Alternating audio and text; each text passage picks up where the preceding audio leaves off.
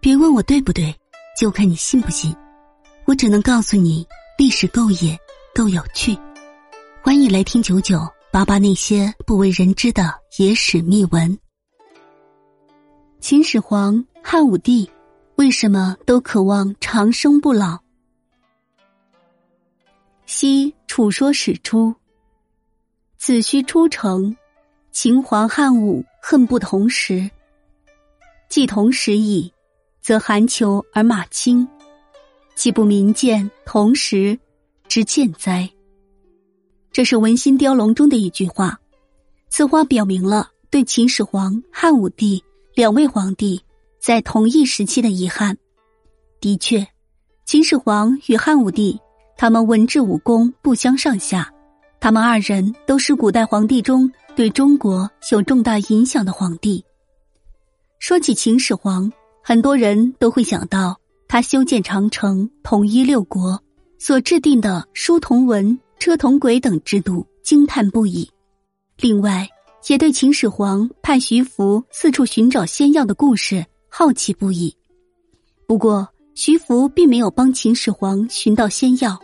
秦始皇想要长生不老，让秦朝时代永存的愿望也破灭了。最终，汉朝取代了秦朝。汉武帝刘彻，他的文治武功在众多皇帝中都是数一数二的。可惜，他也像秦始皇那样迷恋长生不老的方术。刘彻刚继位不久，就流露出想要长生不老的念头。所谓上有所好，下必其焉。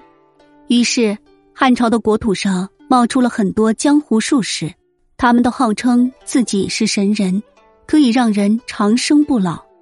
汉武帝三年，他亲自的接见一位名叫李少君的术士，在朝堂之上，李少君准确的说出汉武帝拿出的一件古器上的文字。李少君还说自己在齐桓公的寝台上见到过。于是汉武帝就非常的宠幸李少君，给他高官厚禄。一时，李少君成为了长安城中的风云人物。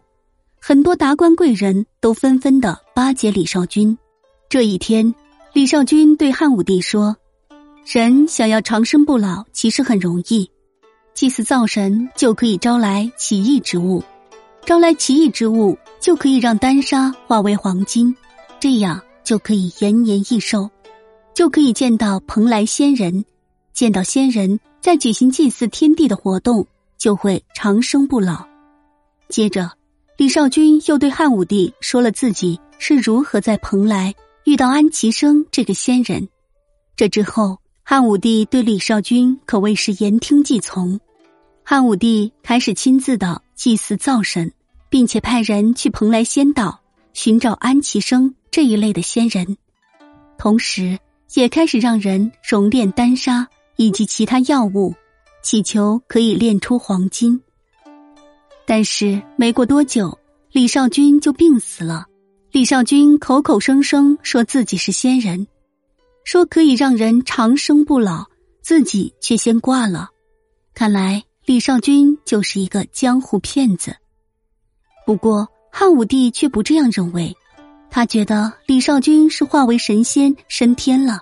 在汉武帝一生中，他屡次被江湖术士所骗，但是他依然渴望。长生不老。